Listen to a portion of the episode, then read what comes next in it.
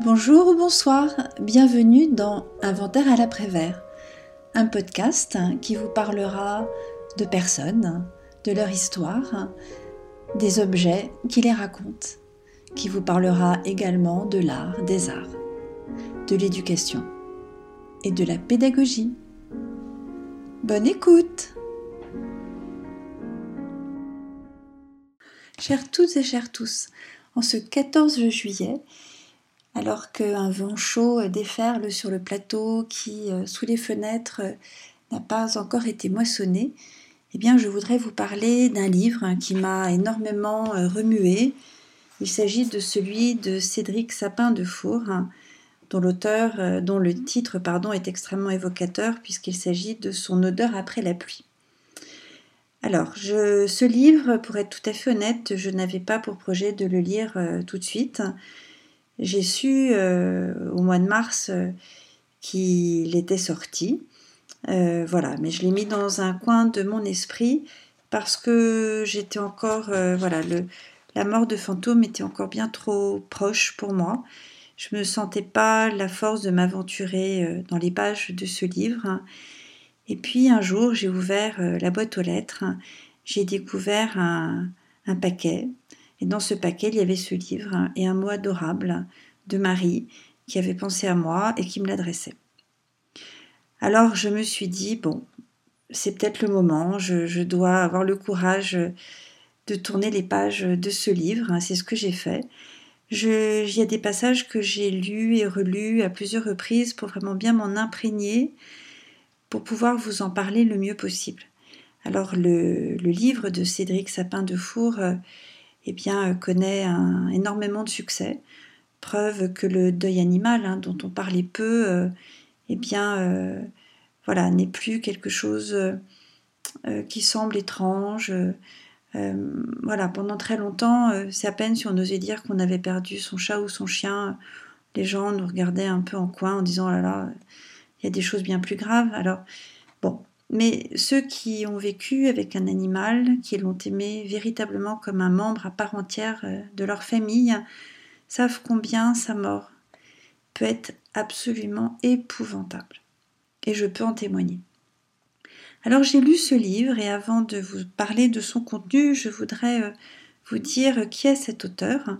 Alors il n'en est pas à son coup d'essai, il a déjà publié euh, plusieurs livres portant beaucoup hein, sur euh, son expérience de la montagne, puisque l'auteur est un homme qui aime profondément la montagne. En fait, ce qu'il aime par-dessus tout, si j'ai bien compris, c'est l'hiver, euh, monter en ski de rando pour atteindre euh, des endroits très reculés, très difficiles d'accès, et s'élancer à ski pour redescendre. Voilà, donc c'est un moment, j'imagine, hein, je, n'ai jamais pratiqué le ski de randonnée. C'est un moment euh, de grande liberté, de grande joie. Bon, déjà de fouler une neige hein, euh, totalement vierge, et ensuite de redescendre après une montée hein, qui a été euh, difficile, et, et, en quelques instants de se griser et revenir au point de départ.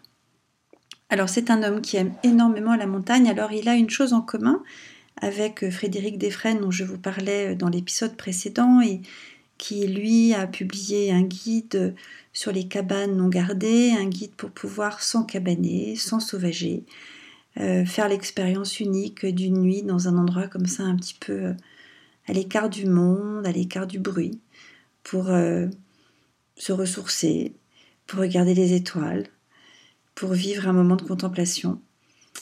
Donc en fait, ce qu'ils ont en commun tous les deux, c'est qu'en fait, ni l'un ni l'autre n'était issu de familles de montagnards. Alors euh, Frédéric Desfresnes, lui, est originaire du Nord, hein, et en fait, Cédric Sapin de Four, lui, a grandi, enfin, est né dans l'Aube, et c'est à la faveur euh, de postes de, c'est quand ses parents ont été euh, nommés eh bien à la montagne qu'il a découvert ce nouveau décor. Hein. Il est voilà, il est tombé aussi lui-même complètement amoureux de ces paysages si beaux tout au long de l'année. Et après avoir, euh, pendant un certain temps, envisagé de devenir médecin, eh bien, il a cédé à une sorte d'atavisme familial en devenant professeur euh, de PS, donc comme ses deux parents. Donc il a commencé à exercer ce métier et puis tout en, tout en vivant sa passion pour la montagne, pour le ski de randonnée, il a commencé à écrire dans, dans plusieurs magazines. Il est, je crois, hein, il écrit aussi régulièrement à Libération. Donc c'est un homme qui écrit depuis longtemps. On comprend d'ailleurs que voilà que c'est pour ça qu'il a cette très belle plume. Alors c'est une écriture euh, assez déconcertante. Euh, je pense que c'est par certains côtés c'est vraiment une écriture de montagnard. C'est difficile à exprimer.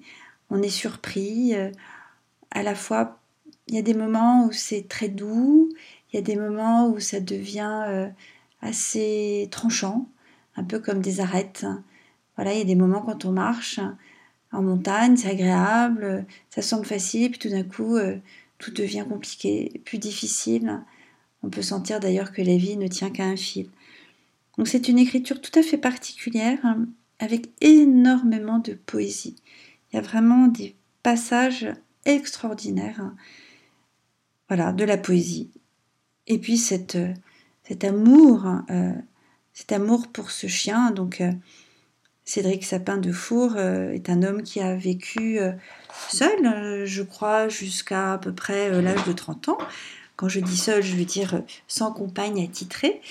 Et puis un jour, il est allé eh bien, dans l'Ain faire la connaissance d'une, de plusieurs chiots dont la mère était une, était un, une bouvier bernois.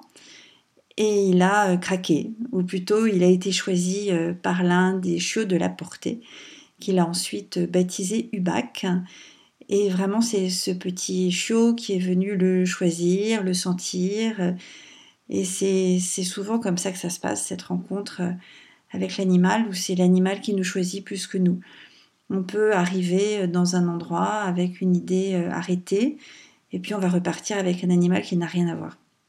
C'est un petit peu euh, ce qui a pu se produire là, c'est vraiment cette rencontre euh, qui est euh, qui passe par euh, oui c'est une reconnaissance d'une certaine manière entre entre l'animal et l'homme et ensuite dans ce dans ce magnifique livre hein, vraiment j'insiste sur le, le côté extrêmement poétique euh, de ce de, ces chapitres eh bien l'auteur nous prend par la main et, va nous entraîner dans ces longues années qu'il a vécues avec Ubac et puis il nous parle. Alors, c'est ça que j'ai aussi beaucoup apprécié dans ce livre, c'est que voilà, chaque fois que l'auteur parle de quelqu'un, il l'appelle de son vrai prénom, il parle des vétérinaires, il parle des gens qui les entourent. C'est totalement autobiographique, sans pour autant que ça soit enfermant. C'est-à-dire à aucun moment on se sent à l'extérieur, on rentre vraiment dans l'histoire, sans pour autant euh, euh, se sentir euh, comme des voyeurs qui sont pas à leur place. Non, à chaque fois vraiment, c'est une ouverture. On nous laisse rentrer. On peut rentrer. On peut ne pas rentrer si on n'en a pas envie, bien sûr. Mais en tout cas, on peut rentrer et on se sent pas complètement euh, écrasé derrière le récit, le récit d'un être, hein, de sa compagne, au travers de ce qu'ils ont vécu euh, avec euh, leur premier chien. Donc en fait, ça, j'ai trouvé ça vraiment très agréable. Et c'est c'est pas toujours le cas. Et donc l'auteur nous prend par la main, nous fait vivre donc cette rencontre avec Ubac, les premiers temps euh, quand ils sont tous les deux, la manière dont il l'emmène d'ailleurs au collège ou au lycée où il enseigne, la relation qui peut s'instaurer avec les élèves. Et au passage, j'ai pensé à l'une de nos amies qui est professeure elle aussi de PS et qui a voilà qui, qui, qui a toujours hésiter à faire, euh, voilà, à faire l'acquisition d'un animal. Alors, j'aime pas dire faire l'acquisition parce qu'on a l'impression qu'on parle d'une chose, mais à laisser entrer un chien dans sa vie alors qu'elle aime profondément les chiens, qu'elle est, bien sûr, du fait de son métier très sportive, elle court beaucoup, en se disant que ce serait pas possible, qu'elle pourrait pas l'emmener au collège, qu'elle serait obligée de le laisser des heures durant, tout seul à la maison. Elle n'avait pas envie de ça. Eh bien, Cédric Sapin de Four, bien sûr en faisant attention, euh, pouvait emmener Ubac euh, là où il, euh, dispensait ses cours. Donc il y a ça, il y a la manière aussi dont il va rencontrer celle qui est, sa femme aujourd'hui, donc maintenant depuis au moins 20 ans.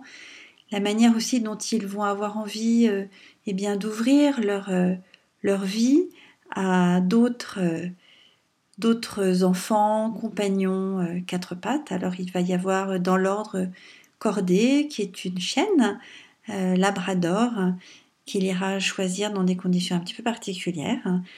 Et puis ensuite, quand Hubac atteindra l'âge de 7 ans, qui, était déjà un âge important hein, pour un bouvier bernois. Ce sont des chiens dont l'espérance de vie excède rarement les 10 ans. En fait, plus les chiens sont volumineux et plus leur espérance de vie est courte. Il se trouve qu'Ubac a vécu, si j'ai bien compté, jusqu'à l'âge de 14 ans, ce qui est vraiment tout à fait exceptionnel pour un chien de cette corpulence. Donc quand Ubac avait 7 ans, euh, Mathilde et Cédric se sont dit, ben voilà, ce serait peut-être peut-être le moment pour Ubac euh, eh bien, de connaître les joies de la paternité. Et il y a eu comme ça des rencontres. Et de l'une d'entre elles, euh, eh bien, sont nés deux chiots, puisqu'il y en avait quatre, il y en a deux qui, qui n'ont pas, euh, qui sont morts à la naissance. Ça arrive malheureusement assez souvent. Quand nous sommes allés chercher Fantôme, eh bien, sa maman, Vicky, c'était sa deuxième portée, et elle avait perdu tous les chiots de sa première portée parce que sur la fin de sa grossesse, elle avait été piquée par une tique elle avait eu énormément de température et donc dans son utérus, tous les petits chiots étaient morts. voilà, il y a, malheureusement, euh, ça arrive hein, euh, chez les animaux que, les grossesses se passent pas bien, les naissances aussi, les accouchements peuvent être compliqués, surtout quand les animaux sont volumineux. Donc il restait deux chiots et Mathilde et Cédric ont choisi eh bien, une petite fille qu'ils ont baptisée Frison clin d'œil à Frison Roche. Et ce qui est très beau, ce que j'ai trouvé très très beau dans ce livre, c'est que vraiment on voit aussi comment la relation à l'animal évolue avec son âge. On le sait, quand on choisit un chiot, on va choisir un animal dont on va vivre une vie en accéléré. En quelques mois, le chiot passe par le statut d'enfant, d'adolescent, et à 9, 10 mois, 11 mois, il est déjà un jeune adulte donc en fait, très très vite, il va nous rattraper. Et ça, c'est une chose qui est, observée avec énormément de finesse dans ce livre. C'est ça, c'est ce temps qui passe et cet animal qui, au début, est bien être un peu comme un bébé, va devenir notre enfant, notre grand adolescent, et puis qui progressivement, de par l'âge qui est le sien, va devenir un compagnon. Et avec les autres chiens ou chiennes, là c'est pareil, les relations vont évoluer. Hubac a été vraiment comme un père, euh, puis ensuite il va devenir comme un frère, et puis à un moment il devient aussi le grand-père. Voilà, ce sont toutes ces relations qui évoluent sur un temps qui est finalement très court, hein, parce que la vie d'un animal est bien plus courte que la nôtre. Alors, les chats, eux, ont cette chance hein, de pouvoir vivre beaucoup plus longtemps. Il y a des chats qui vivent de manière euh, voilà, c'est très courant d'entendre parler d'un chat qui a 17 ans, 18 ans, 19 ans, 20, 21 ans. Donc ils ont des vies euh, beaucoup plus longues euh, que celles des chiens. Alors c'est un très beau livre. Alors souvent, euh, on, peut, on peut, quand on achète un livre, être dans une espèce de frénésie s'agissant de sa lecture. Et se dire, oh là là, mais tu le lis trop vite, attention, attention, est-ce que vraiment tu, tu, tu, tu comprends bien tout ce que tu lis? Est-ce que tu te laisses toucher par ce que tu, ce que tu lis? Est-ce que est-ce qu'il faudrait pas prendre le temps, ralentir? J'ai souvent ressenti ça. Alors il y a des livres, oui, on est comme dans une espèce de compulsion de lecture. On a vraiment envie d'aller au bout. Et ce livre, je l'ai abordé d'une manière qui est très différente et vous comprendrez pourquoi. C'est que, eh bien, dans ce livre, L'auteur va aussi parler de ce moment où Hubac entre dans le grand âge, le très grand âge. Donc bien sûr, il ne peut plus courir comme il le faisait. Il faut l'aider à, à, monter dans le van. Voilà, des choses qui étaient si faciles deviennent compliquées. Il se ralentit, il va tomber malade. Et donc bien sûr, il y a aussi tout ce temps où il va falloir le soigner, où l'auteur et sa femme vont vraiment faire tout ce qui est en mesure de, d'envisager pour euh, le, le, soigner, parce que bien sûr, au début, on imagine tous hein, qu'on va pouvoir euh, sauver nos animaux vieillissants, les guérir, on, est prêt à tout, on est prêt à leur euh, administrer des traitements trois fois par jour, qu'ils ont de plus en plus de mal à avaler, parce qu'ils sont fatigués, parfois il faut s'y mettre à deux, à trois, parce qu'ils se débattent, parce que c'est pas bon. Quand Fantôme était malade, on devait lui donner un pansement gastrique. Euh, enfin, un pansement, oui, trois fois par jour. C'était une espèce de pâte blanche infecte hein, qu'on devait lui injecter dans la gueule avec une seringue. Et voilà, c'était vraiment difficile. Il fallait lui tenir euh, la gueule fermée. Il y en avait partout. C'est pas tellement le fait qu'il y en avait partout, mais il reculait, il voulait plus. Donc c'est difficile de, c'est très difficile de soigner un animal. On le fait hein, parce qu'on veut, parce qu'on veut le, on veut y arriver, on, veut croire que c'est possible. Puis vient ce moment où, eh bien, il bouge de moins en moins, euh, il se paralyse, hein, l'appétit euh, diminue. Euh. Donc il y a des moments, bon, alors on peut encore y croire parce qu'il y a des étincelles de joie, des moments, des sursauts. En fait, ce que je crois véritablement, et c'est pour ça qu'il faut être très très attentif quand on a des, des chiens et des chiennes, il faut pas louper le coche. Enfin, ce que je veux dire, c'est qu'il y a un moment où l'animal va faire entendre qu'il est fatigué, soit parce qu'il souffre tôt, parce que soit, soit parce qu'il est trop diminué. Et c'est important de sentir ce moment. Il ne faut pas vouloir à tout prix repousser le moment où il va falloir aller voir le vétérinaire.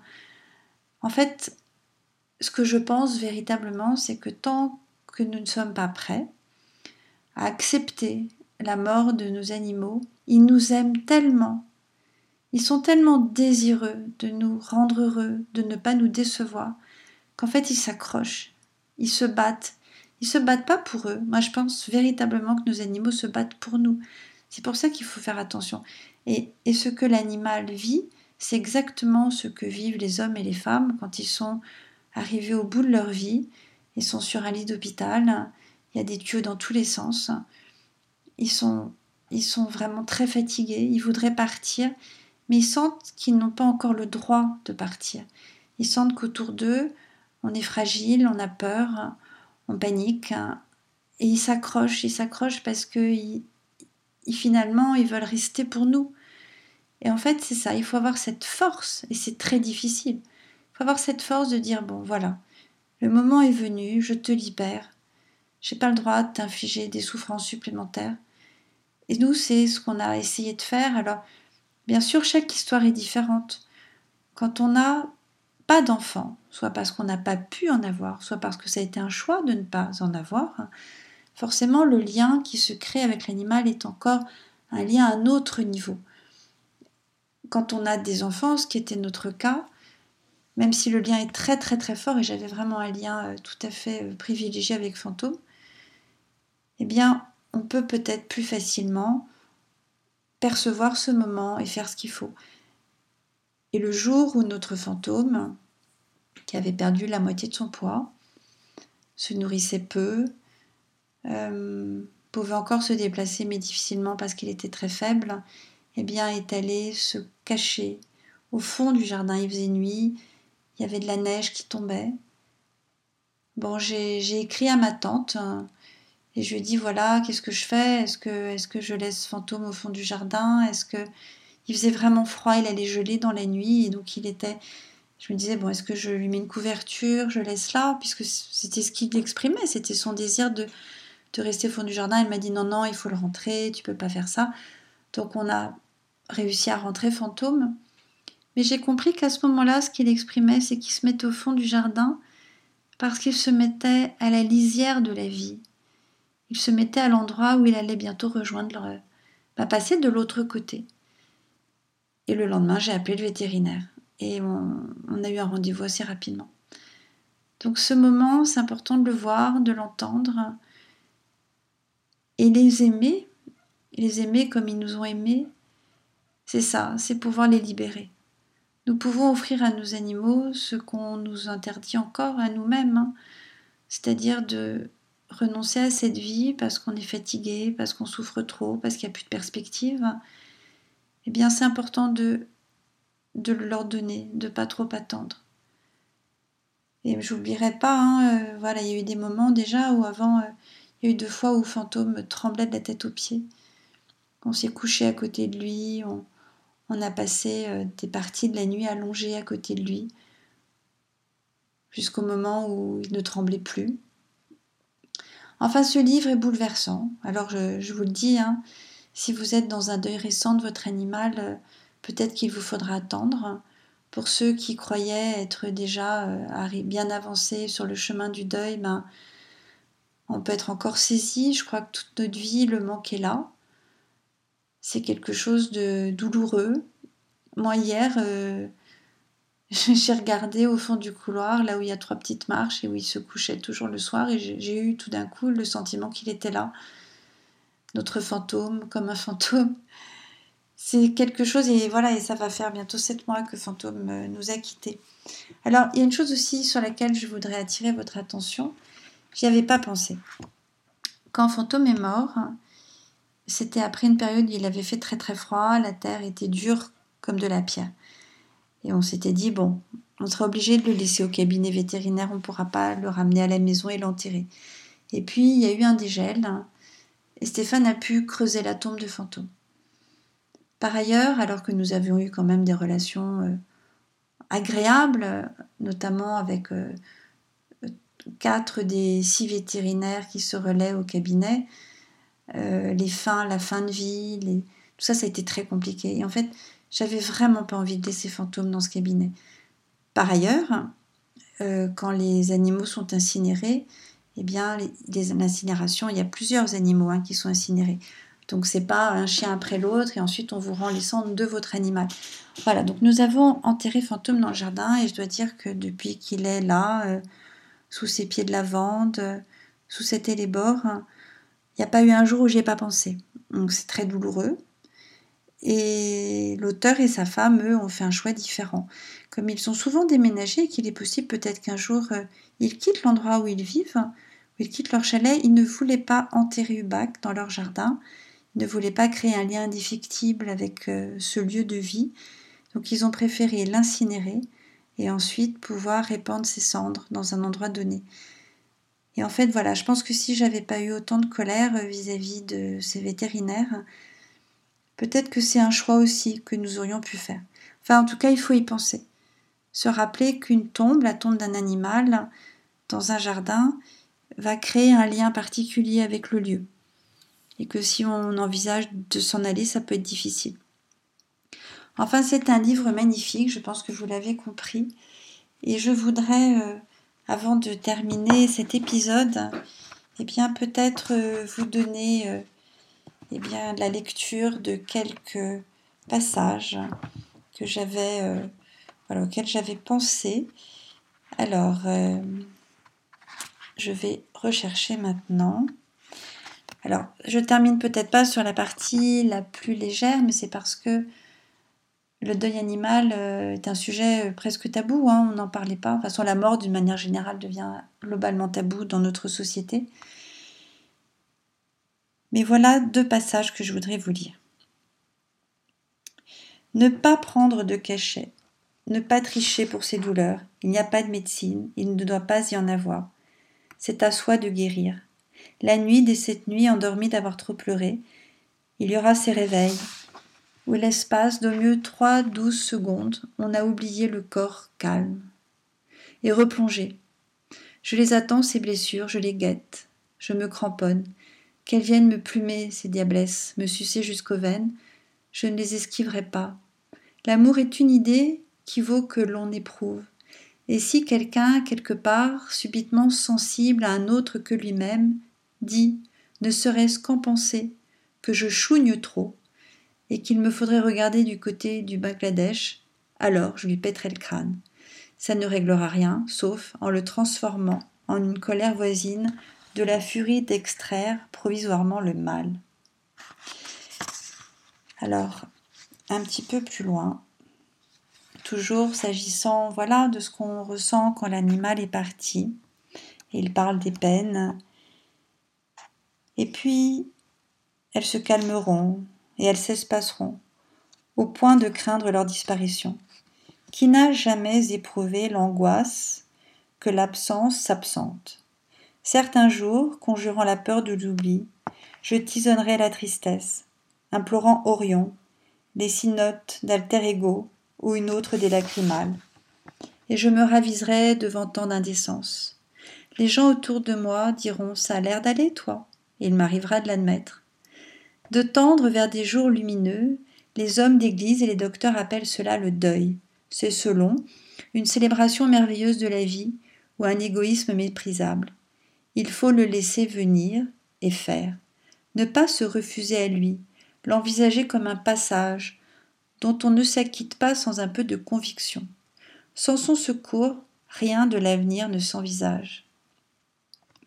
Donc voilà, c'est en effet très important de laisser le deuil se faire, de ne pas lui tourner le dos. Parce que c'est très dangereux de vouloir faire comme si le deuil n'avait pas lieu. En fait, de le geler. Un deuil gelé, eh bien, à un moment, forcément, il dégèle. Et c'est terrible parce que ça revient avec une force décuplée. Alors, comme je voudrais quand même terminer sur une note joyeuse, je vais vous lire un autre passage à la page 138. Le plus souvent, nous sommes seuls. Tout seuls les deux, disent les enfants qui s'en fichent bien des illogismes.